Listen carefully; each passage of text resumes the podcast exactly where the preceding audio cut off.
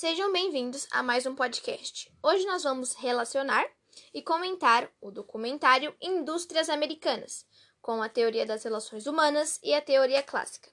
Para quem tiver um tempinho, esse documentário está disponível na Netflix. Recomendo assistirem. Antes de começarmos, irei chamar uma convidada, a Giovana, e ela irá nos falar o que ela achou desse documentário.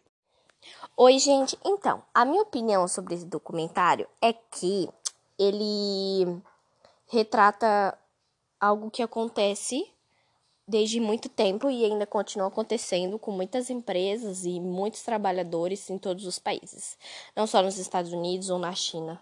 Eu acho que é um problema assim mundial, sabe?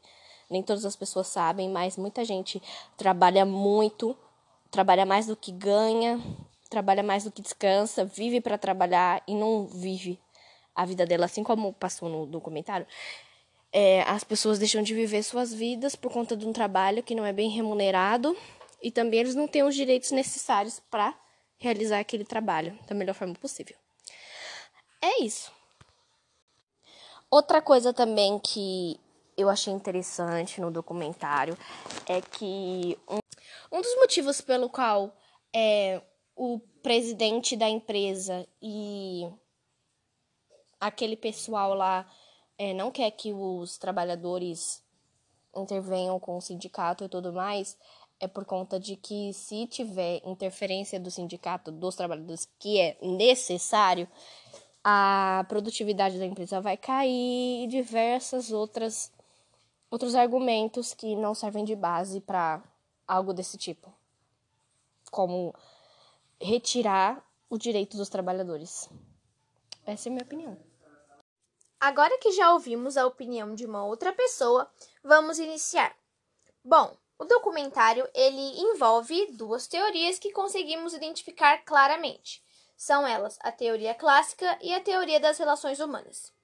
É, o documentário basicamente ele fala sobre uma fábrica que foi fechada e depois de um tempo ela foi reaberta por uma indústria chinesa que possui várias empresas distribuídas por todo o mundo.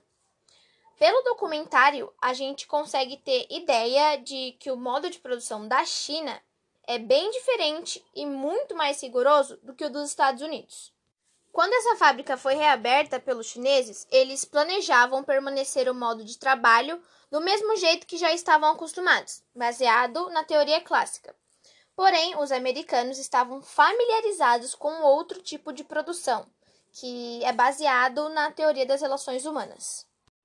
A teoria das relações humanas, ela abrange tudo aquilo que os trabalhadores têm direito, que no caso é um bom lugar de trabalho. Ela visa mais o bem-estar dos funcionários do que a produção, ao contrário da teoria clássica, que visa mais o desempenho, a velocidade com que a produção é feita, do que a saúde e as condições em que os trabalhadores enfrentam todos os dias. É, ao decorrer do documentário, a gente vê que na China eles não possuem um sindicato. É, então, eles decidiram manter é, assim nessa nova unidade que foi reaberta. Porém, o sindicato ele é muito presente nos Estados Unidos, porque ele oferece alguns benefícios aos trabalhadores.